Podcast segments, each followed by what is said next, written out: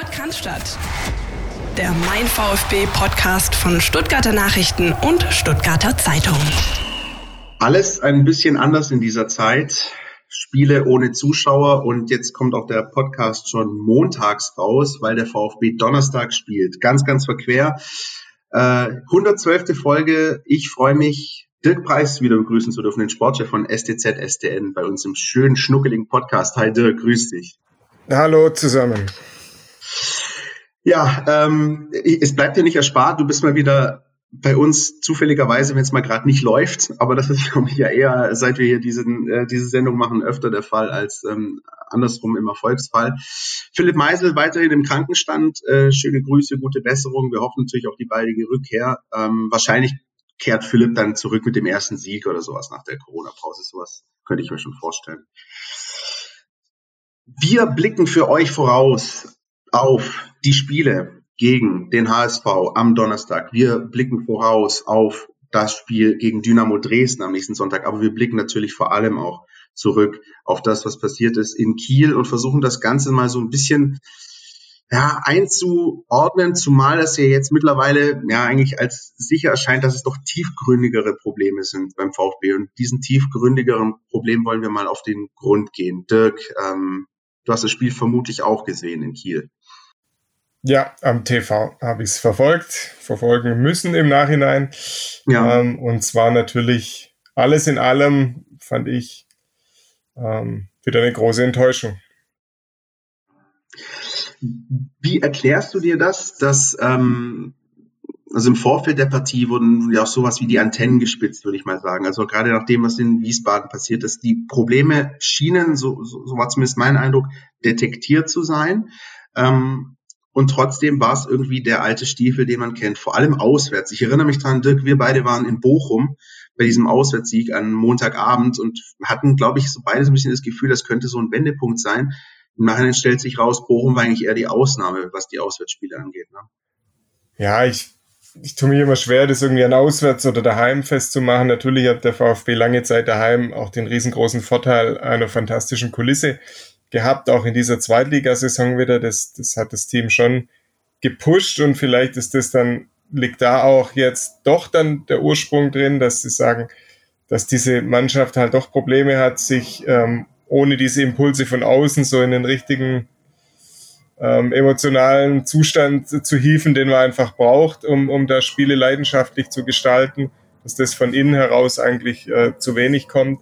Ähm, andererseits denke ich immer, dass das für eine Mannschaft, die aufsteigen will, die eigentlich ja von der Qualität her besser ist als viele Mannschaften ansonsten, dass die auch auswärts äh, bestehen können sollte. Mich hat viel mehr erschreckt, dass die und da sind wir auch beim Wiederholungsfall, dass es jetzt gegen zwei Mannschaften nicht hingehauen hat, gegen die schon in der Hinrunde, und das waren ja Heimspiele, das war nicht der Auswärtsfluch, ähm, dass es da schon zwei Niederlagen gab, wovon die eine noch mit, äh, sagen wir mal, großem Unglück oder Pech vielleicht zu erklären gewesen ist, aber da gab es zwei Niederlagen, die man sich schon die damals schon unvorstellbar irgendwie waren gegen diese beiden Mannschaften. Und jetzt hat man gegen diese Mannschaften wieder verloren. Und das macht mich eigentlich eher fassungslos, wie dass es nun zweimal auswärts wieder passiert ist. Zeigt zumindest, dass es nichts ist, was man irgendwie unter Zufall irgendwie äh, abhandeln kann. Also gerade, du hast es angesprochen, das Hinspiel gegen Wiesbaden, da können wir mal dahingestellt lassen, da wurde es mal zwischenzeitlich ein richtig wahnwitziges äh, Scheibenschießen auch, aber, aber jetzt kristallisiert sich doch raus, dass der VfB mit dieser Art auch der Herangehensweise des Gegners schlicht nicht klarkommt. Und ähm, es ist ja wieder dasselbe Prinzip gewesen. Der VfB hatte auch eine frühe Chance. Durch Mario Gomez quasi im Gegenzug fällt ähm, ein Gegentor. Aus de der Situation, wo man noch vorher gemeint hat, da könnte die größte Gefahr lungern, nämlich in dem Tempo, das das Kiel äh, liefert. Und ähm, das alles hat für mich, also das ist wie so, ein, wie so eine never-ending Story. Oder man fühlt sich irgendwie wie Bill Murray in täglich grüßt das Murmeltier. Ich, ich singe jetzt nicht I Love You, Babe von Sonny und Cher, aber ähm, wie, wie erklärst du, wie, wie erklärst du dir das, dass, ähm, dass sozusagen dieser Trott, dass man aus dem nicht rauskommt. Das ist, man fühlt sich fast, also erst recht, wenn man schon nicht mehr vor Ort im Stadion ist, aber auch als Zuschauer vor dem Fernsehen, man fühlt sich fast ein bisschen wie gelähmt. Das muss ja den Verantwortlichen genauso gehen. Jetzt fehlt dieser dieser letzte, oder nicht nur der letzte, es fehlt so, dieser Punch fehlt einfach. Ja? Also das, das, das haben sie ja letzte Woche auch angesprochen, auch der Trainer hat es angesprochen, so dieses, ähm, wir wollen jetzt halt die, mit dieser ersten Chance und, oder mit der zweiten Chance das Tor machen und, und wir wollen dann aber auch, solange wir das Tor eben noch nicht machen, mit aller Macht verhindern, dass wir eins kriegen und, und das sind, das sind zwei Dinge, die so mit dieser letzten Konsequenz, dann auch mit, wirklich mit der letzten Leidenschaft, mit dem letzten Speed und, und das hängt alles damit zusammen und, und dieser letzte Punch, den sehe ich einfach nicht. Ja, den, da, da wird viel gemacht, da wird auch viel gerannt und man kann am Ende dann wahrscheinlich äh, schwer sagen, oh, die wollten nicht oder die sind zu wenig gelaufen oder die, die haben die Zweikämpfe nicht angenommen. Das, das, da, das, da wird man der ganzen Sache wahrscheinlich nicht gerecht oder tut dem, den Spielern dann auch Unrecht. Ähm, aber es fehlt einfach diese, diese letzte Entschlossenheit, die Leidenschaft, der Wille, der Punch ähm, und ganz am Ende auch noch dann irgendwo die, die Fähigkeit, die richtigen, im richtigen Moment die richtigen Entscheidungen zu treffen. Ähm, und da, das kommt alles so ein bisschen zusammen, aber irgendwie habe ich das Gefühl, diese, ja, was ich jetzt gesagt habe, diese, diese Leidenschaft, diese letzte Leidenschaft und diese letzte Wille, wir wollen dieses Ding jetzt drehen, wir wollen hier, wir haben jetzt noch acht, neun Spiele, also jetzt äh, zum Neustart und jetzt bringen wir das Ding hier sauber über die Bühne und zwar mit allerletzter Konsequenz, ja, und dann haben wir zwar keine Mega-Meisterfeier oder Aufstiegsfeier, weil es die dieses Jahr äh, ja, aus bekannten Gründen nicht geben wird, aber dann haben wir unseren Job erledigt, dann, dann haben wir den VfB Stuttgart zurückgebracht in die Bundesliga. Die, die letztes Jahr beim Abstieg dabei waren, können sagen, okay, wir haben den Fehler repariert, egal was dann danach passiert, aber wir haben zumindest das mal wieder gerade gebogen. Und ja, und das, dieses, dieser Push, dieser Punch, der fehlt mir einfach ist ein durchaus vernichtendes Zeugnis, dem kann ich mich aber äh, auch anschließen. Und man merkt, glaube ich, bei uns auch so ein bisschen die Ratlosigkeit. Ich habe auch den Eindruck, ähm, innerhalb eines solchen Spiels hat der VfB immer genau von dem äh, zu wenig, was er braucht, um irgendwie was mitzunehmen und genau von dem ein Tick zu viel, was notwendig ist, um das Spiel zu verlieren. Also das war in Wiesbaden so, das war jetzt auch in Kiel so. Ähm, lass uns das mal ganz kurz vielleicht nochmal äh, chronologisch aufziehen, weil das ist ja jetzt doch ähm, schon eine dramatische Phase beim VfB Stuttgart. Wie, wie hast du auf die Startformation reagiert? Also wir hatten ja diese Diskussion in der Woche zuvor, die Mitreißer werden gesucht. Also Carlos Ubina hat das ja aufgeschrieben, gesagt, gefühlt zu viele Mitläufer, zu wenig Mitreißer. Wo sind diese, diese Spieler, die, die ein Team richtig anpacken und mitnehmen? Und dann bleibt der Kapitän draußen, Marc Oliver Kempf, beispielsweise. Durchaus überraschend. Wie hast du die Startformation wahrgenommen in dem Spiel? Ich habe jetzt rein sportlich gesehen, fand ich das nicht so dramatisch, dass jetzt Marc Oliver Kempf mal draußen sitzt, weil ich ihn jetzt nicht so überzeugend fand in der, auch jetzt vor der ja, Pause, da war er, hat er gar nicht gespielt. Ja, da hat er ja diese, die Folgen dieser Gesichtsverletzung aus dem Spiel auf St. Pauli gehabt. Also, es gab jetzt für mich keinen Automatismus nach dem Motto, der muss immer spielen. Wenn aber natürlich die, das Motto ist, wir, wir suchen jetzt genau diese Jungs, die bereit sind für diese Saisonphase und dann musst du dann kommst du zu dem Schluss, dein Captain muss draußen bleiben, dann hat es natürlich schon eine bittere Note und äh, spricht jetzt auch nicht zwingend für denjenigen, der, der die Binde da trägt. Von dem her, ich konnte ein paar Sachen schon nachvollziehen, ja, dass ich jetzt sage, okay, ich bringe den Holger Badstuber mal so ein bisschen als galligen Typen, ähm, als unbequemen Geist da hinten drin. Ähm, das kann ich schon nachvollziehen. Ansonsten tue ich mich mit manchen Dingen natürlich auch ein bisschen schwer. Also ich finde es immer gut, wenn junge äh, Spieler ihre Chance bekommen, aber man sieht halt jetzt immer mehr, dass, dass hinten links eine mega Problemzone ist, ja, wo, wo man dann auch am Ende sagen muss, da hat es in der Kaderplanung halt irgendwie doch eine entscheidende Lücke, ja, weil, äh, sagen wir, Bonner Sosa, da gibt es zwar einen Linksverteidiger, aber der ist einerseits verletzt und hat ja davor auch eigentlich seltenst überzeugt auf dieser Position.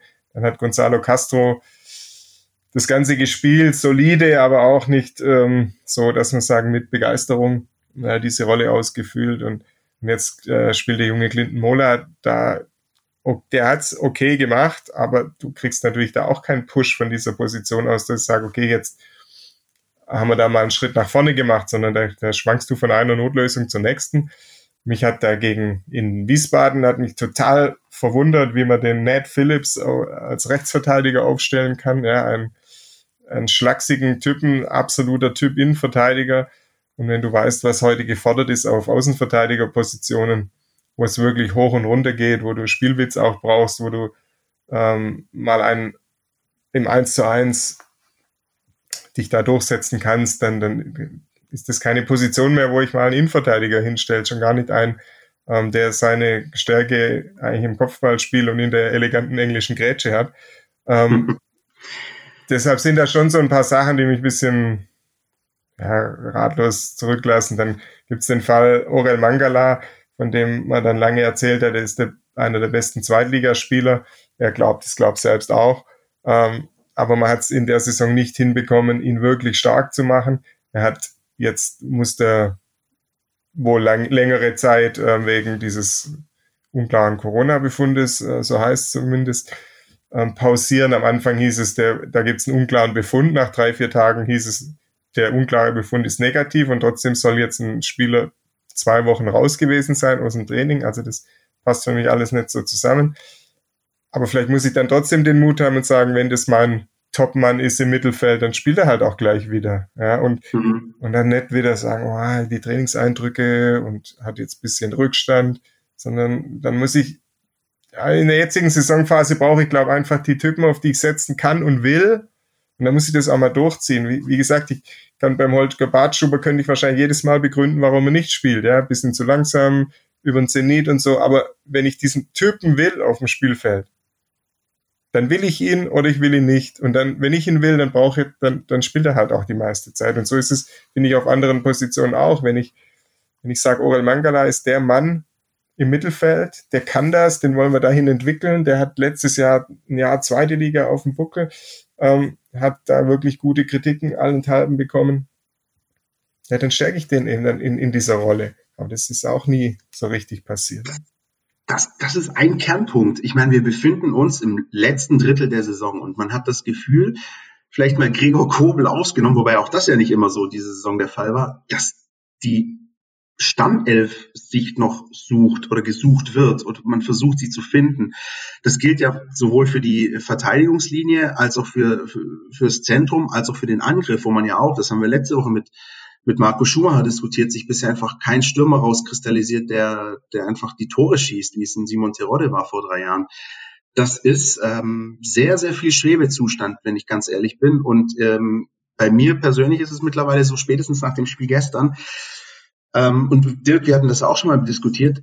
Mit dieser, mit diesem Kader, mit dieser Qualität und mit diesem Mangel an Einstellung, der sich oft auf dem Platz zeigt, ähm, bin ich fast so weit mittlerweile zu sagen, es ist möglicherweise besser, gar nicht aufzusteigen, auch wenn das natürlich sportlich und finanziell fatal wäre. Aber so hast du auch in der Bundesliga keine Chance. Und abgesehen davon, jetzt wenn du dich irgendwie auf dem dritten Platz halten solltest, ich wüsste nicht mal, ob es für Fortuna Düsseldorf in der Relegation reicht. Das ist, wow, das ist wirklich sehr, sehr viel in der Schwebe. Und ich weiß wirklich auch gar nicht so recht, wie ich das greifen soll, auch wenn jetzt zwei Spiele gespielt sind nach der, nach der Corona-Pause.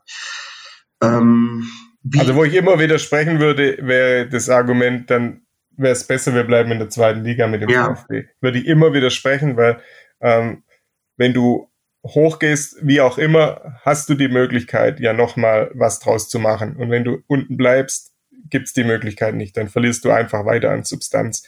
Und sagen wir mal, dass du dich über zwei, drei Jahre dort unten in Anführungsstrichen konsolidierst und neu aufstellst und dann begeisternd hochgehst. Also Eine da brauchen wir, brauchen wir nur mal schauen, wem das gelungen ist die letzten Jahre, welchen größeren Clubs und wem nicht.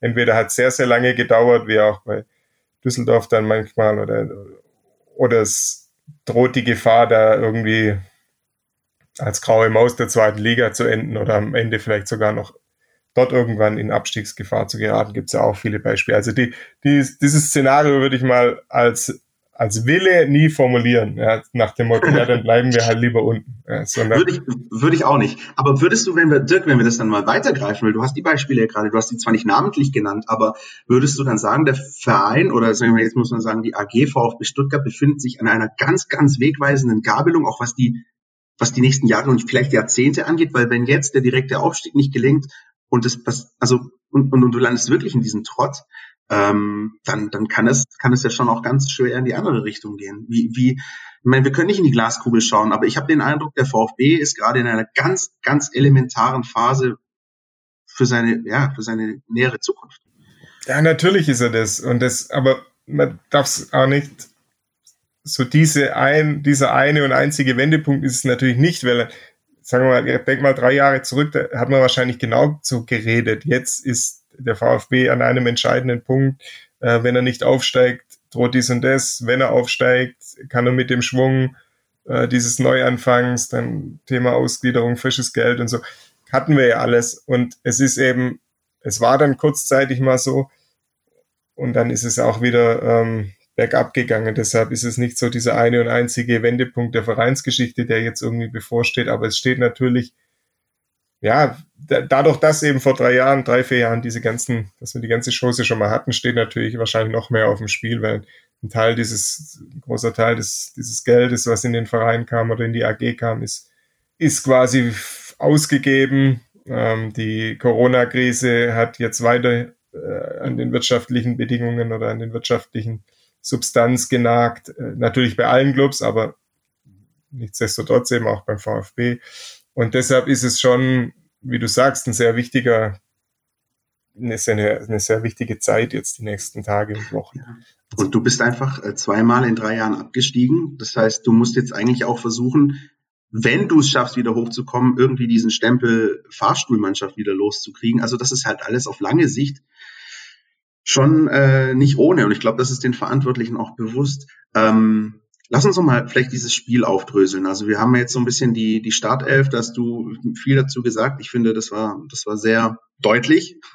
Ähm, was machen wir mit Daniel Didavi, der sich äh, kurz vor der Pause äh, einmal wegen Meckerns eine gelbe holt und dann Minuten später wegen, wegen eines Offensivfalls den Platz verlassen muss? Ich glaube, mehr Definition von Bärendienst geht wahrscheinlich nicht, ne? Zum, zumal auch mit Blick auf das HSV-Spiel. Wie, wie nimmst du die Geschichte wahr, die sich dazu getragen hat vor der Pause?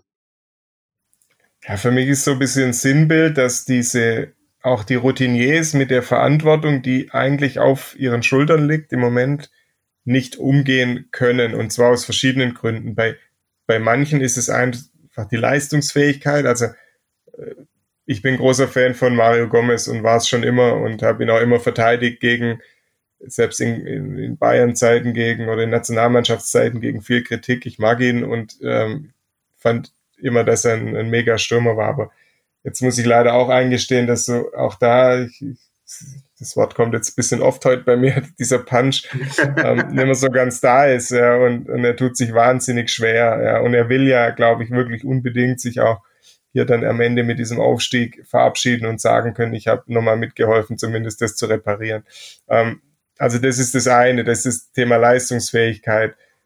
Bei jemand wie ihm sehe ich auch bei Gonzalo Castro, der so eine Gleichförmigkeit in seinem Spiel hat, ähm, die, die wahrscheinlich jeder Mannschaft, in der es gut läuft, dann auch gut tut. Aber wenn du eigentlich von demjenigen erwartest, der soll da was reißen, ähm, reicht es da im Moment auch nicht das sind zwei Beispiele der Routiniers, wo es so ein bisschen die Leistungsfähigkeit das Problem ist, jetzt in dieser Phase, wo es heißt Verantwortung übernehmen. Dann hast du einen Routinier wie Hamadi Al-Gadoui, der ja auch 29 ist, der aber natürlich noch nie bei so einem Verein wie dem VfB gespielt hat und natürlich noch nie diesen Erwartungen ausgesetzt war, wo es jetzt darum geht, wirklich da äh, wieder nach oben zu kommen. Und, und dann hast du eben den Daniel Didavi, der ordentliche und gute Spiele schon gemacht hat, der auch schon wichtige Tore erzielt hat, aber der jetzt in dieser Situation mit der Verantwortung auch nicht umgehen konnte. Ähm, er hat ja selber jetzt beschrieben in seinem Post ähm, bei Instagram, dass er gesagt hat, er mit dieser ersten gelben Karte, die er hat in Kauf genommen, so dieses typische, ich will mal ein bisschen aufrütteln, ich will den Schiri mal angehen und vielleicht da was auf uns, auf die eigene Seite ziehen. Das ist ja noch. Das hat man, das hat man richtig gemerkt in der Situation, dass das die Intention ja, war. Hat er quasi den Sprint angesetzt, wie ansonsten selten in dieser ersten Halbzeit. Aber da, da steckt ja dann schon ein, gut, ein guter Wille sozusagen für die Gemeinschaft dahinter. Und das kann ich auch mal machen. Aber ich kann ja dann nicht zwei Minuten später den, den Gegenspieler wegflexen. Ja, also war zwar jetzt nicht ein mega rüdes Foul, aber es war natürlich so blöd, dass ja, viele sagen, der Schiri muss da nicht gelb-rot zeigen, muss er vielleicht auch nicht, aber sag mal, wenn er es macht und er hat es gemacht, kann man ihm jetzt auch nicht irgendwie einen Fehler unterstellen. Das war schon in Ordnung, das so zu machen und das darf dann halt nicht passieren. Wenn ich sage, ich will Verantwortung für die Gruppe übernehmen, kann ich die erste Aktion machen. Ja, kann da aufrütteln, kann versuchen, den Schiri ein bisschen zu beeinflussen. Ähm, die zweite darf ich halt nicht, das darf halt nicht passieren. Ja, und das, das ist dann auch wieder ein Zeichen dafür, dass er mit dieser Verantwortung, die er dann übernehmen wollte, einfach überhaupt nicht umgehen konnte in dem Moment. Und das ist bedenklich, weil, weil du hast ja wahnsinnig viele junge Spieler auch im Kader. Die brauchen ja eigentlich dieses Gerüst, diese Erfahrenen. Das funktioniert. Aber das funktioniert halt nicht. Du hast kein Gerüst der Erfahrenen, ähm, das jetzt über einen längeren Zeitraum äh, dieser Truppe im Gesicht gibt. Da wechselt ja auch viel. Dann gibt's Formschwankungen. Da ist der Mario mal wieder draußen, mal wieder drin. Ähm, dann, dann passiert sowas. An wem sollen sich die, die ganzen Jungen aufrichten? Schwierig. Ja, es, es, es, gibt niemanden, an dem du dich äh, hochziehen kannst und, und zu dem du so ein bisschen aufschauen kannst und der, der, der, ja, die ganze Mannschaft einfach so ein bisschen mitnimmt, mitreißt. Wie, ähm, also wie war denn dein Eindruck? Ich sag jetzt mal, was, was mir gestern dann so ein bisschen im Kopf auch noch äh, rumgeschwirrt ist, als dann die zweite Halbzeit lief. Die hat der VfB dann in Unterzahl bestritten. Ähm, und war da für meine Begriffe erstaunlich effektiv plötzlich. Also die Chancen, die man sich rausgespielt hat, die waren dann eigentlich auch drin. Ähm, und das war zwar hinterher zwar nur, wie man so schön sagt, Ergebniskosmetik, aber das 3-2 war endlich mal so eine Aktion, wie man sie sich eigentlich lange, lange gewünscht hat und die man sich eigentlich bei 0-0 wünscht. Ähm, hattest du den Eindruck, sowas nämlich bei mir, ähm, dass der VfB in der zweiten Halbzeit auch aufgrund der personellen Lage, das heißt ein Mann Unterzahl, ein bisschen leichter spielen konnte, weil, so wirkte es auf mich, wie gesagt, ich saß hier in, in, in Ostfildern-Nellingen vor dem Fernseher und nicht in Kiel im Stadion, aber auf mich wirkte es, der VfB tat sich leichter, weil er nicht mehr zwingend die Favoritenrolle inne hatte in der zweiten Halbzeit. Da lag man hinten 1-0, man war in Unterzahl und man musste irgendwie nicht diese komplette Verantwortung für das Spiel übernehmen und schon lief es einigermaßen besser, auch wenn es hinten durchaus Löcher gab und Fehler und die Gegentore, aber gefühlt war das für mich in der zweiten Halbzeit eigentlich nicht so schlimm wie in der ersten, wo man irgendwie zwanghaft dieser Favoritenrolle kämpft. Oder habe ich das völlig falsch gesehen? Aber jetzt liegst du als VfB Stuttgart 0-1 hinten und sagst, okay, wir sind zu 10 und trotzdem willst du ja dann, also willst du ja das 0-1 aufholen. Deshalb fand ich das jetzt, ich hätte es jetzt eher erschreckend gefunden, wenn sie sich dann dem Schicksal vollends ergeben hätten. Ja. Ähm, also die mussten ja was machen. Ja, also das ist ja, und das fand ich dann, ich fand die Reaktion dann okay in dieser ersten Viertelstunde oder sagen wir mal bis zu dem 1-1. Fand ich absolut in Ordnung und kann man auch sagen, hat ne, das Typische, haben eine Reaktion gezeigt, äh, haben uns nicht aufgegeben, Moral bewiesen. Ja, kennen wir alles. Aber das ist ja auch irgendwo Grundvoraussetzung. Du liegst 0 zu 1 hinten, willst äh, in, in vier Wochen aufgestiegen sein, spielst bei Holstein Kiel. Klar, du bist einer weniger, aber du musst ja jetzt versuchen, dieses Ding irgendwie zu biegen. Deshalb fand ich das eine, die Reaktion in Ordnung, aber irgendein Stück weit auch selbstverständlich. Also sollte ich es nicht zu sehr hoch sterilisieren. ja, jetzt, jetzt guck mal, was dann nach dem 1-1 passiert ist. Ja. Da hatte, die, hatte Holstein Kiel nämlich vor den Toren schon drei nahezu hundertprozentige Chancen. Also da, da wirkte, da war das Gebilde ja ruckzuck ähm, als die, die Kieler dann doch wieder mit Tempo ein bisschen äh, nach vorne kombiniert haben, war das Gebilde ja ruckzuck äh, plötzlich total fragil. Ja. Also da war der, der Pfostenschuss, dann war der eine Kopfball oder war das sogar nach dem 2-1 schon, äh, wo der eingewechselte Spieler da aus ähm, am langen Pfosten noch knapp daneben köpft. Dann war nochmal so ein, so ein Schuss aus dem, aus dem Rückraum, wo der Ball nach hinten äh, gelegt wurde, so Richtung Elfmeterpunkt. Ja, das stimmt. Bei 1-1 hatte, hatte Kiel die Chancen. Also das stimmt. Das waren dann, waren schon mal drei nahezu, also top hochkarätige Chancen, bevor dann das 2-1 fällt. Also, der, ich fand, ich fand einfach die Reaktion musste man, die war okay, aber die musste ja auch kommen. Und dann nach dem 1-1 war das ja aber schon wieder so brutal brüchig. Also ohne das und ohne, weil du jetzt die, die Chancen äh, angesprochen hast. Ich habe jetzt da kaum welche gesehen. Also ich habe die Elfmetersituation gesehen, das war ja keine echte Chance. Ähm, und, und dann das 3 zu 2. So viel andere Dinge Ja, aber darauf, darauf, darauf, wollte ich eigentlich hinaus, weil da war ja dann die Effektivität zumindest da. Also das ist so ein bisschen das, was ich vorher gemeint habe. Du hast immer von dem, was du brauchst, einen Tick zu wenig oder zum falschen Zeitpunkt und von dem, was du gerade nicht, gerade gar nicht brauchen kannst, einen Tick zu viel. Also in der zweiten Halbzeit waren sie zumindest effektiv, so muss man es ja sehen. Ähm, ich hatte einfach irgendwie das Gefühl, dass, dass die Mannschaft, äh, wie gesagt, vielleicht einfach auch, vielleicht ist es einfach eine, eine Fehlleitung in meiner Wahrnehmung, dass, dass die ein bisschen leichter mit dem mit dem Ding umgegangen ist, jetzt liegen wir eh eins und hinten sind in Unterzahl, so wirklich viel zu verlieren haben wir jetzt auch nichts mehr. Auch wenn, das hast du natürlich auch richtig äh, angesprochen, bei 1-1 dann doch wieder große Chancen für, für Kiel gab und am Ende ja dann per Doppelschlag dann das 2-1 und das 3-1 geschossen. Ähm, natürlich muss man da den Namen Roberto Massimo nennen, der sich ja mittlerweile auch schon sehr emotional auf Instagram geäußert hat. Ähm, aber das jetzt an ihm festzumachen, ist natürlich wahrscheinlich auch schwierig. Aber es ist halt verdammt unglücklich, wenn so ein Spieler reinkommt und dann zwei, drei Minuten später steht es dann halt 3-1 und es sind halt kapitale Böcke gewesen. Aber äh, siehst du das auch darin begründet, dass so ein Spieler wie Roberto Massimo niemanden hat, wie du gesa gerade gesagt hast, indem er sich so ein bisschen hochziehen kann? Also da fehlt der Halt auch. Ja, ich, ich finde tatsächlich, da fehlt der Halt.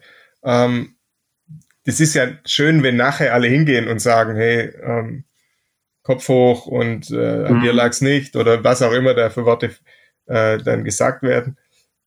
Aber es geht ja eher drum und das, das trifft ja auf alles beim VfB zu. Es geht ja mal drum, vorher die Dinge zu verhindern. Ich Exakt, kann auch ja. die ganze Zeit erzählen, wir müssen besser mit Rückschlägen umgehen. Ich kann aber auch mal versuchen, Rückschläge zu verhindern. Und eben nicht wieder, nicht das 0 zu 1 kassieren, nicht die ersten drei Chancen zu vermasseln. Da, dann brauche ich nämlich nicht mit Rückschlägen mega geil umgehen, weil dann, dann habe ich es von vornherein geregelt. Und so ist es ja auch mit dem Roberto Massimo. Der hat jetzt, der braucht Halt, aber der braucht nicht Halt, wenn er die zwei Fehler gemacht hat. Der braucht Halt und wie viele andere schon quasi, wenn er auf das Spielfeld läuft oder im Training oder in der Spielvorbereitung. Ja. Und da frage ich mich, und haben wir ja vorhin schon besprochen, ähm, ist da genügend da in dieser Truppe, ähm, die diesen es sind halt viele junge Spieler, ja, die es da halt gibt. Und das nächste zu Roberto Massimo ist ja, ich frage mich die ganze Saison schon, warum keiner dieser jungen Spieler, wie gesagt, zahlreich vorhanden, schafft es mal über einen längeren Zeitraum einfach in der Truppe zu sein. Mhm. Ja. Fünf, sechs also, Spiele oder so. Ja, gibt's nicht. Ja, oder sich dann sogar so festzuspielen, dass ich sage, okay, der hat in dieser Saison, in dieser Zweitligasaison beim VfB Stuttgart diesen berühmten nächsten Schritt gemacht, hat sich in dieser Mannschaft etabliert. Also eine Zeit lang war Roberto Massimo ja dann Rechtsverteidiger oder im rechten Mittelfeld und hat es ja dann, waren auch schwächere Spiele oder schwächere Szenen dann mal dabei, aber hat es sich nach und nach etabliert. Jetzt nach der Pause ist er wieder erstmal raus. Er kommt dann da zehn Minuten vor Schluss, äh, mag da eine undankbare Situation sein, entschuldigt jetzt diese Fehler nicht, aber ähm, also, und das meine ich ja, dass du auch keinen von diesen Jungen, die du hast, und laut Sportdirektor sind die ja alle mit Talent gesegnet, ähm, aber du hast noch nicht mit einem geschafft, den dauerhaft stark zu machen. Also natürlich gibt's wahrscheinlich diese Mini-Entwicklungsschritte, die so ein 19-Jähriger dann macht, von denen wird ja auch immer geredet und in zwei, drei Jahren ist er dann irgendwie auf dem nächsten Level.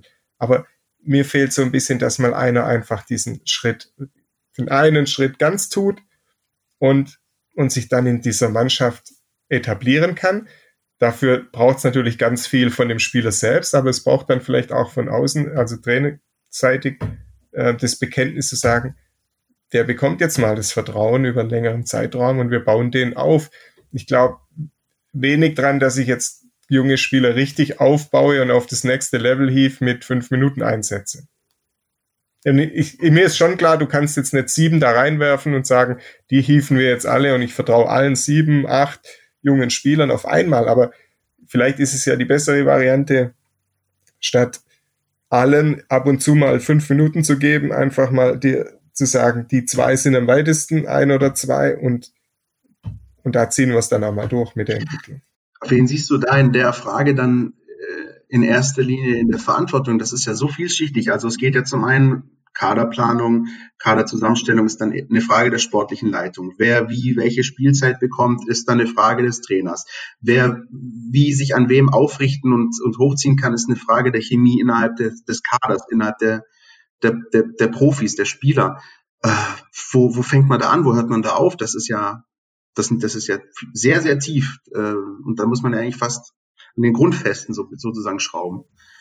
Also der erste Schritt ist ja, der, der, der Sportdirektor stellt zusammen mit im Normalfall ja dem aktuellen Trainer die, die Mannschaft zusammen. Vielleicht jetzt im v Falle VfB war es sogar noch mehr hauptsächlich der Sportdirektor. Und ich finde es ja in Ordnung, wenn man dann junge Spieler, entwicklungsfähige Spieler holt.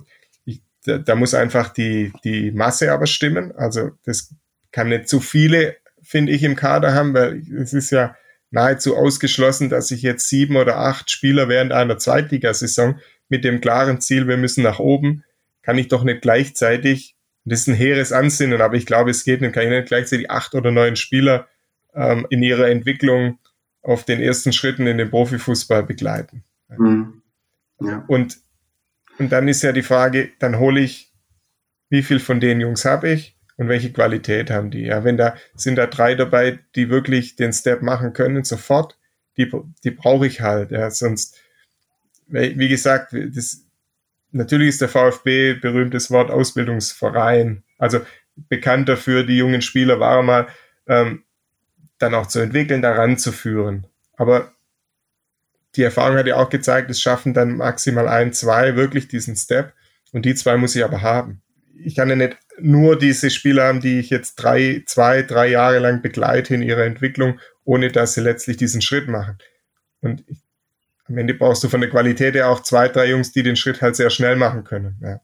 Und du darfst vor allem nicht den zweiten Schritt vor dem ersten machen. Auch das ist natürlich alles äh, eine kluge Weisheit, aber einfach schwierig umzusetzen und beim VfB Stuttgart anscheinend in den letzten Jahren sehr, sehr schwierig umzusetzen. Ähm, wir haben es gerade angesprochen, auch die sportliche Leitung, den Sportdirektor. Am heutigen Montag, ist also der Tag nach dem Spiel in Kiel, äh, an dem wir diese Folge hier aufnehmen, ähm, gab es die Gelegenheit für die Medienvertreter mit dem Sportdirektor des VfB Stuttgart, Sven Mislinter, zu sprechen. Diese Gelegenheit hat Heiko Hinrichsen aus unserer Sportredaktion wahrgenommen und wir hören uns jetzt einfach mal an, was äh, Heiko so von, diesem, von dieser Konferenz, von diesem Gespräch mit Sven Mislinter mitgenommen hat. Querpass, der Kommentar unserer Redaktion. Ja, lieber Dirk und lieber Christian, ich komme gerade aus einer kleinen Presserunde mit dem VfB Sportdirektor Sven Mislintat und es gibt Neues, aus meiner Sicht auch Überraschendes, denn Sven Mislintat hat seinem Trainer Pellegrino Matarazzo den Rücken gestärkt.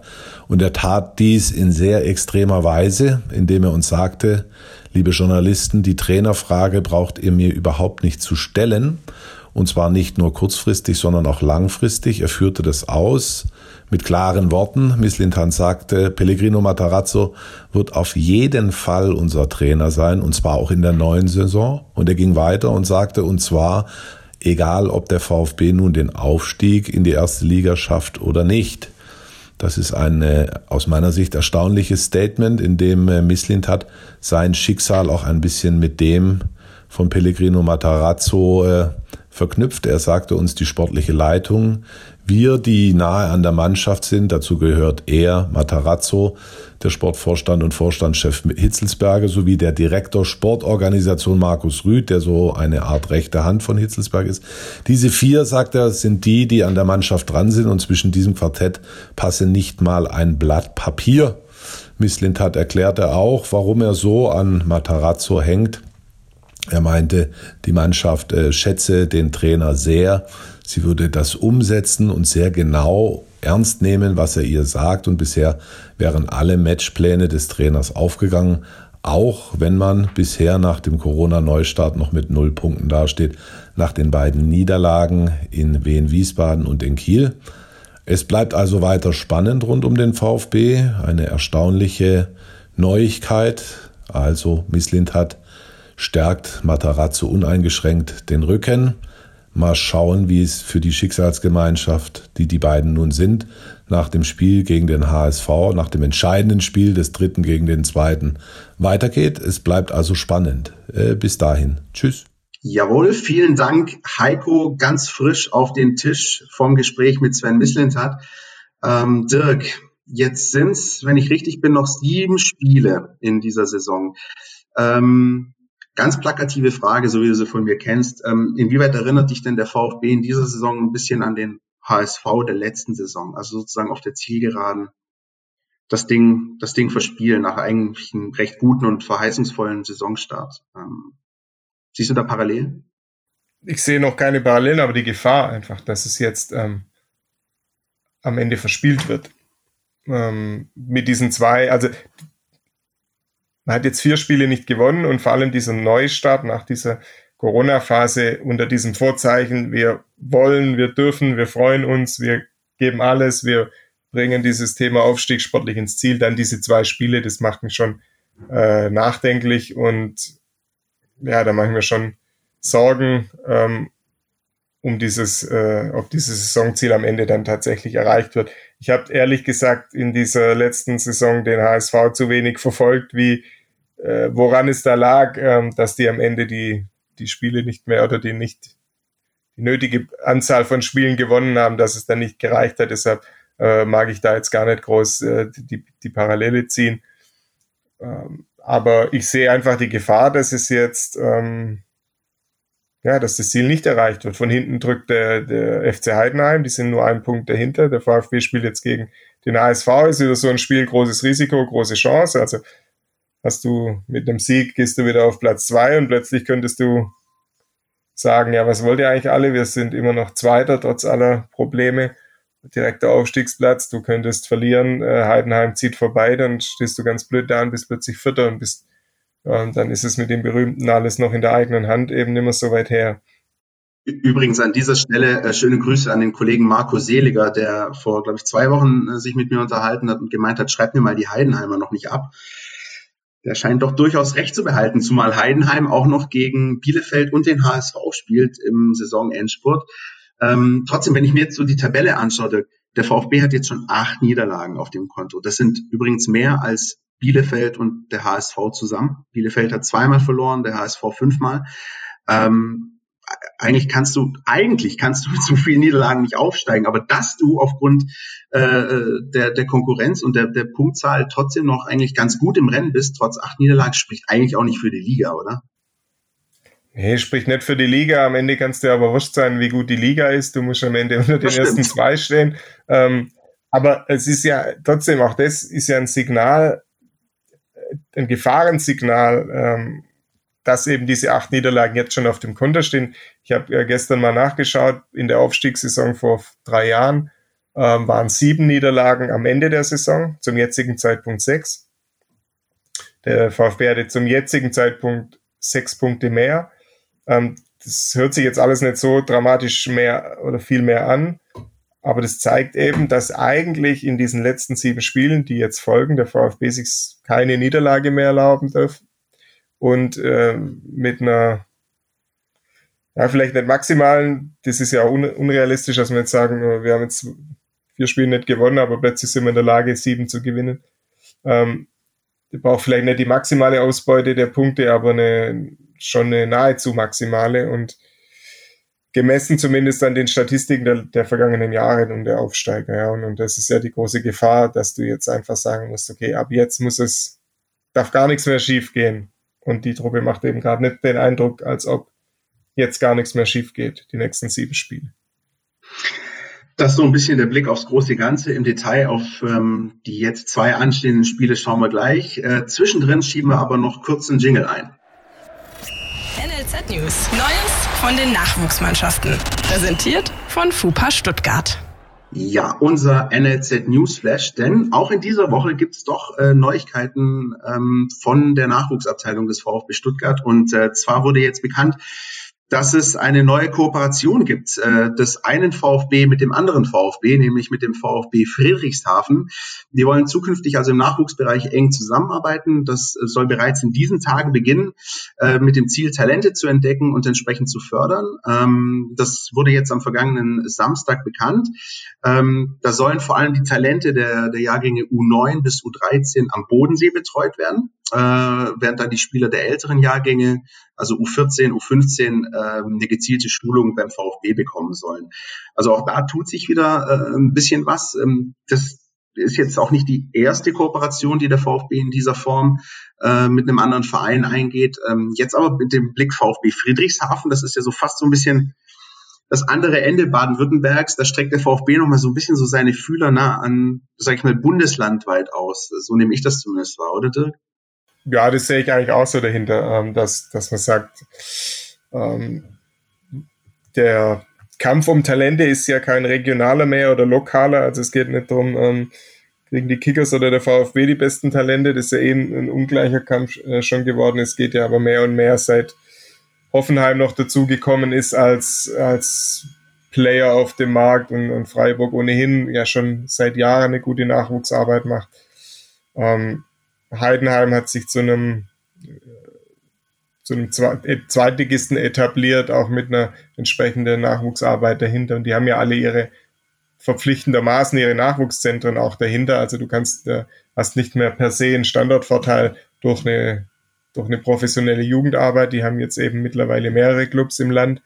Und deshalb glaube ich, dass das einfach das Bestreben ist, wirklich äh, Baden-Württemberg weit oder so, sagen wir im Umkreis von ein, 200 Kilometern, ähm, da wirklich äh, eine Abdeckung hinzubekommen, dass, dass man da Talente, die es gibt, im Blick hat und die dann auch frühzeitig vielleicht zum, von einem Weg zum VfB überzeugen kann.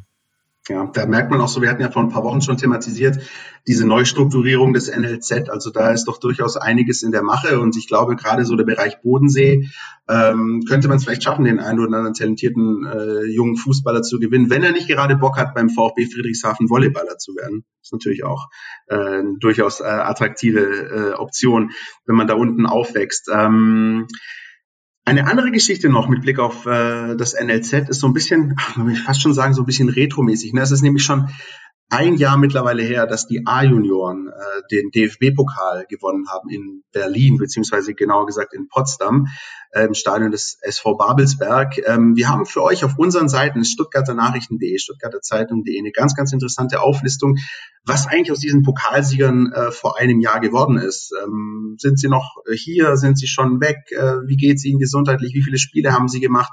Wie ist so der Weg dieser äh, A-Junioren äh, des VfB Stuttgart vor einem Jahr? Das könnt ihr bei uns nachlesen. Ähm, sehr, sehr lohnenswert, aufgeschrieben von unserem, ich, ich sage jetzt mittlerweile nur noch Mastermind, wenn es um äh, Nachwuchs- und Amateurfußball geht, Jürgen Frei. Ähm, ich würde sagen, Dirk, wir schauen mal nach vorne. Ne? Es bleibt uns ja nichts anderes übrig. Wobei vielleicht ähm, ist es für den VfB jetzt mal wieder eine Chance, nicht zwingend der Favorit zu sein gegen den HSV am, am Donnerstagabend. Ja, für, ja, es gibt sicherlich keine Favoritenrolle in dem Spiel, aber natürlich äh, einen großen Zugzwang und Druck, unter dem der VfB natürlich jetzt steht. Und das macht die Sache, ob jetzt Favorit oder nicht Favorit, ob daheim oder auswärts, ähm, das macht die Sache sicher nicht leichter. Aber vielleicht tut der Truppe, ja, das wurde auch mal angedeutet, jetzt gestern vom Trainer, glaube ich, ähm, vielleicht tut der Truppe dieses Müssen, noch mehr Müssen, auch mal gut. Wir haben es ja am Eingangs angesprochen, es fehlt, es fehlt der Push von den Rängen. Scheiße, jetzt habe ich schon wieder. Du wolltest, du hast Push und nicht, du hast Push gesagt, nicht Punch, ja, das ist okay. Ja. Ich, ich mache richtig so einen Counter ein. Ja, es fehlt die Energie von den Rängen, die vielleicht in dieser Truppe ähm, so ein bisschen immer diese letzten Prozent freigesetzt hat. Ähm, vielleicht setzt die ja jetzt dieses absolute Müssen in, gegen, in diesem Topspiel gegen den HSV. Vielleicht wird äh, das ja da herausgekitzelt. Ja, also jetzt sagen wir dieses Thema Favorit oder nicht Favorit, das würde ich jetzt da überhaupt nicht sehen, weil der VfB muss. Ähm, der HSV kommt sicher mit ein bisschen besseren Gefühl. Die haben zwar auch nur jetzt in die, nach dieser Corona-Pause zwei Unentschieden hinbekommen hatten, jetzt soweit ich es äh, verfolgt habe, aber gegen Bielefeld in dem Topspiel relativ viele Chancen, haben dann eben die, das entscheidende Tor nicht gemacht, aber hatten da zumindest gegen, das, gegen den Tabellenführer viele, viele Tormöglichkeiten sich erarbeitet. Ähm, deshalb kommen die wahrscheinlich eher mit dem Gefühl breite Brust und hey, wir sind auf dem aufsteigenden Ast. Der Trend äh, sieht ganz gut aus. Der VfB hat zweimal bitter enttäuscht, kommt von einer ganz anderen Ausgangslage, ähm, hat damit wahrscheinlich ein bisschen äh, mehr, mehr Druck, aber vielleicht setzt es ja auch was frei, ist jetzt eine vage Hoffnung, aber irgendeine muss man ja auch formulieren und haben, denke ich. Und mit diesen Aussagen, meine Damen und Herren, hat Dirk Preis völlig unabgesprochen die direkte Überleitung geschafft äh, zu dem, was Jonas Bischofberger mit Blick auf das Spiel gegen den HSV zu sagen hat. Die Mein VfB Taktiktafel. Hier geht's ins Detail.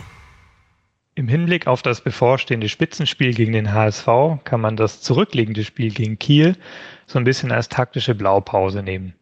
Denn die beiden Mannschaften sind sich spielerisch doch relativ ähnlich. Äh, Kiel und der HSV nutzen beide so eine 4-3-3-Systematik, meistens, manchmal auch ein 4-3-1 oder eine Raute. Und beide Mannschaften verfügen auch über ein sehr ballsicheres und mutiges Aufbauspiel. Nur wird der HSV natürlich mit einer etwas anderen Anspruchshaltung ins Spiel gehen. Die werden mehr versuchen, auch selbst äh, eine Dominanz zu entwickeln. Und der HSV wird wahrscheinlich auch noch ballsicherer auftreten als Kiel. Also zum Beispiel in Gegenpressing-Situationen, wenn der VfB nach Ballverlust nachsetzen will, dann versteht es der HSV eigentlich immer sehr, sehr gut, den Ball zu sichern, zu behaupten und dann eben in eine Ballzirkulation überzugehen oder zu kontern. Was das Ganze noch komplizierter macht, ist, dass Daniel Didavi ausfallen wird. Äh, Didavi ist ein sehr, sehr wichtiger Spieler und auch prägender Spieler für Matarazzos System, äh, der jetzt auch immer eine relativ ähnliche Rolle gespielt hat. Ähm, das führt allerdings auch dazu, dass die Mannschaften es mittlerweile ganz gut zu schaffen scheinen, sich auf ihn einzustellen. Also Kiel hat es zum Beispiel mit einer sehr engen Manndeckung geschafft, ihn ganz gut aus dem Spiel zu nehmen. Und insofern ist sein Ausfall natürlich auch gewissermaßen eine Chance, dass man vielleicht mal hier ein bisschen was Neues ausprobiert, eine, eine andere Rollenverteilung im offensiven Mittelfeld wählt und es dadurch vielleicht auch schafft, den HSV so ein bisschen zu überraschen. Ja, vielen Dank, äh, Jonas. Die Taktikanalyse, wie immer auch, dass er das so ein bisschen aktuell in den Blick genommen hat, wie denn der Ausfall von Daniel Didavi möglicherweise kompensiert werden kann, doch durch ganz interessante äh, Einblicke. Dirk, du hast es äh, gerade vor unserem Einspieler angesprochen. Äh, der HSV jetzt eigentlich auch nicht rosig. Bielefeld genauso auch nicht rosig. Also die haben ja eigentlich auch nur zwei Punkte geholt. Das heißt, nur im Vergleich zu den Nullpunkten des VfB sind das halt zwei Punkte mehr. Aber ich habe zumindest die Spielzusammenfassung dieses HSV Bielefeld-Spiels gesehen und ich fand den HSV schon durchaus ansprechend, sagen wir es mal so. Ähm, muss man Angst haben, dass Martin Harnik die Dinger jetzt dann halt am Donnerstag macht, die er am, am Sonntag vergeben hat? Ja, wie ich habe es ja gerade schon gesagt, die, die kommen mit einem vernünftigen Gefühl, trotz auch äh, eher magerer Ausbeute jetzt aus den zwei Spielen nach der Pause, aber mit einem an, ganz anderen Gefühl. Und natürlich ähm, kann da immer, immer wieder mal der Knoten dann aufgehen und die, die machen die Dinger rein. Äh, der VfB muss das einfach äh, verhindern. Seinerseits mal ähm, Chancen herausspielen und zwar richtige Chancen und die dann auch nutzen dann, dann ist es, das wird wahrscheinlich schon ein, ein relativ offenes Spiel werden mit, sagen wir, keiner klaren Favoritenrolle, ein Spiel auf Augenhöhe und ja, dann geht's eben um die Kleinigkeiten und die sollte der VfB mit viel Leidenschaft und Einsatzbereitschaft einfach mal versuchen, auf seine Seite zu ziehen und zwar von Beginn an, nicht erst nach dem Rückschlag Widerstandsfähigkeit. Ähm, Trendwort ähm, des modernen Fußballs zeigen, ja, sondern wirklich von Anfang an da mal Konsequenz in allen Aktionen, so wie so äh, offensiv und defensiv. Und du hast es ja auch vorher angesprochen, also dieses Gefühl, nicht zwingen zu müssen, weil jetzt mir gerade irgendwie so, so ein Werbejingle äh, im, im Ohr ist, weniger müssen müssen. Äh, aber bevor ich das jetzt breitrete, ähm, du hast angesprochen, der, der HSV kommt mit einem guten Gefühl. Ich weiß gar nicht so wirklich, ob das so ein gutes Gefühl ist. Die haben eigentlich, die haben zwar ordentlich gespielt jetzt gegen Bielefeld, aber nur einen Punkt mitgenommen ist jetzt auch nicht so zufriedenstellend. Und sie haben in der Vorwoche in Fürth auch in der 94. noch den Ausgleich bekommen. Also ich würde zumindest sagen, da treffen durchaus zwei angenockte Mannschaften aufeinander, auch wenn, äh, auch wenn das Gefühl möglicherweise, was die Leistung betrifft beim HSV, durchaus besser ist. Aber so wirklich fest auf beiden Beinen stehen die ja auch nicht. Die sind ja locker auch verwundbar. Das hat man ja auch gemerkt, auch vor der Corona-Pause. Aber jetzt auch. Das ist, ähm, das ist keine Mannschaft, die unschlagbar ist, um Gottes Willen, oder? Nein, absolut nicht. Also das ist, zeigt sich ja, die haben ja auch keine Traumsaison bisher hingelegt. Ja. Die haben auch ihre Schwierigkeiten. Die hatten natürlich auch so ein bisschen den Aderlass nach dem eben, nach dem ersten verpassten direkten Wiederaufstieg. Ähm, geht halt, wir haben ja eingangs mal besprochen, geht halt nochmal Substanz verloren. Und das ist jetzt nicht mehr die Bundesliga-Truppe, die jetzt äh, auf direktem Weg die Rückkehr anstrebt, sondern das hat sich das Gesicht der Mannschaft natürlich auch ein bisschen verändert. Ähm, die spielen auch keine absolut souveräne Saison. Und ich will es ja gar nicht sagen, aber mit Blick auf die letzten zwei Spiele äh, mag man ja gar nicht äh, sich ausmalen, was für den VfB jetzt drin gewesen wäre mit zwei klaren Siegen. Ja, da hättest du den HSV distanziert. Du wärst ja in Bielefeld plötzlich dran, weil die eben auch nur zweimal unentschieden gespielt haben. Und äh, du hättest vielleicht am Torverhältnis auf den HSV nochmal was gut gemacht. Aber ja, ist erledigt. Hätte, hätte, ne?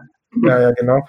Ist erledigt, ist nicht so eingetroffen, deshalb äh, ist jetzt eben umso mehr gefordert, am, am Donnerstag da den HSV eben zu schlagen. Ähm, mit Blick auf so ein bisschen die negativen Emotionen allerdings, ähm, finde ich, ähm, hat der VfB die schlechteren Karten. Also anders ausgedrückt, ähm, das Spiel darf der VfB nicht verlieren, sonst sieht es, glaube ich, düster aus. Mit Blick auf Platz zwei und vermutlich auch schon mit Blick auf Platz drei. Heidenheim spielt auf St. Pauli meines Wissens, also auch da. Ähm, würde ich sagen, es ist absolut verlieren verboten für den VfB, oder? Sonst wäre der HSV vier Punkte weg.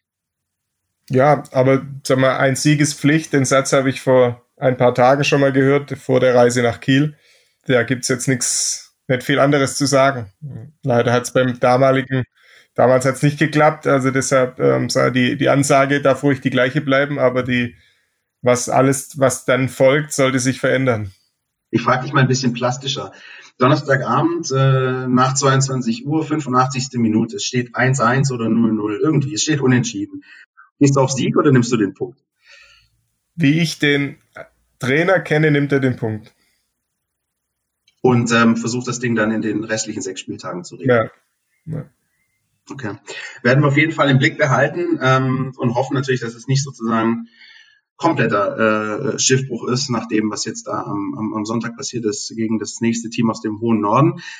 Das nächste Spiel, beziehungsweise das übernächste Spiel, da müssen wir auch noch ganz kurz anreißen, ähm, denn wir nehmen ja jetzt die Folge auf zu Wochenbeginn, blicken auf das ja. HSV-Spiel, aber haben natürlich auch noch dieses Auswärtsspiel am Pfingstsonntag ähm, bei der SG Dynamo Dresden. Das ist insoweit wieder irgendwie ganz schwer zu greifen, weil das für den Gegner des VfB das erste Spiel sein wird nach der Corona-Pause. Sofern jetzt nichts Dramatisches mehr dazwischen kommt.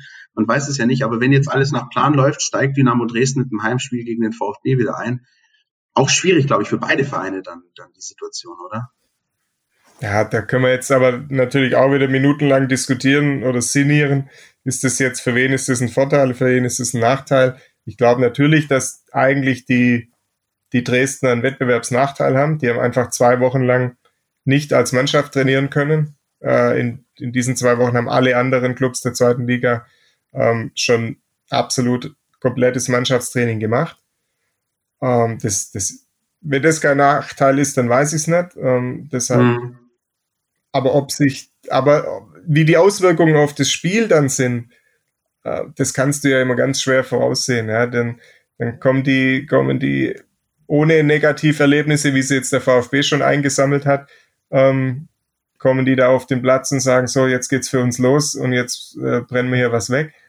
Kann natürlich auch passieren. Auf der anderen Seite die sind, was sind sie, vorletzter oder letzter? Ja, mit Abstand letzter, das ist ja ein bisschen das Problem. Die müssen ja gerade so ein bisschen abreißen lassen. Der KSC Wiesbaden punkten doch immer mal wieder.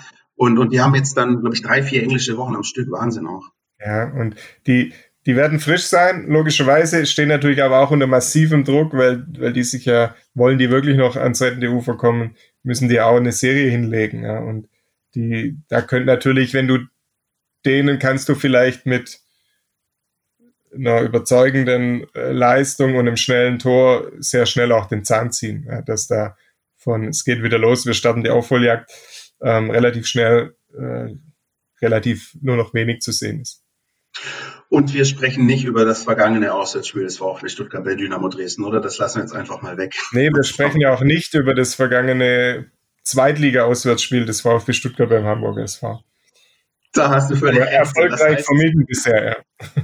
Nee, das lassen wir weg. Das überlassen wir euch. Äh, ich sehe schon, wie jetzt gerade bei unseren Hörern so ein bisschen schon wieder Kopfkino läuft. Nein. Vielleicht ähm, schafft der VfB ja tatsächlich sowas wie den Turnaround gegen den HSV am Donnerstag und nimmt diesen Schwung am, am Sonntag in Dresden mit. Wir werden das natürlich ähm, für euch weiterhin verfolgen, intensiv auf unseren Seiten Stuttgarter Zeitung.de, Stuttgarter Nachrichten.de, in der App äh, Mein VfB, da bekommt ihr alle aktuellen Hinweise. Wir berichten auch über die äh, Telefon- bzw. virtuellen Pressekonferenzen mit Pellegrino Matarazzo, da seid ihr immer auf dem Laufenden, was, was das Personal angeht. Und ähm, dann hören wir uns wieder in der nächsten Woche nach diesen beiden Spielen gegen Hamburg, gegen Dresden und äh, bereiten uns dann vor auf, äh, puh, was steht denn eigentlich an? Osnabrück kann das sein, das Heimspiel? Bin ich mir gar nicht mehr so sicher.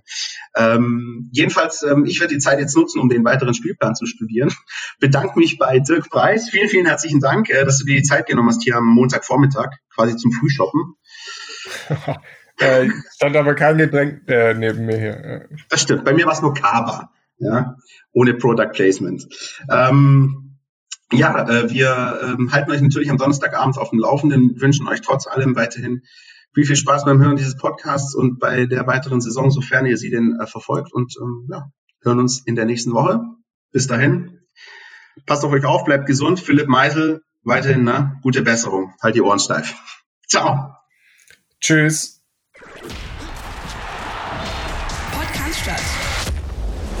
Mein VfB Podcast von Stuttgarter Nachrichten und Stuttgarter Zeitung.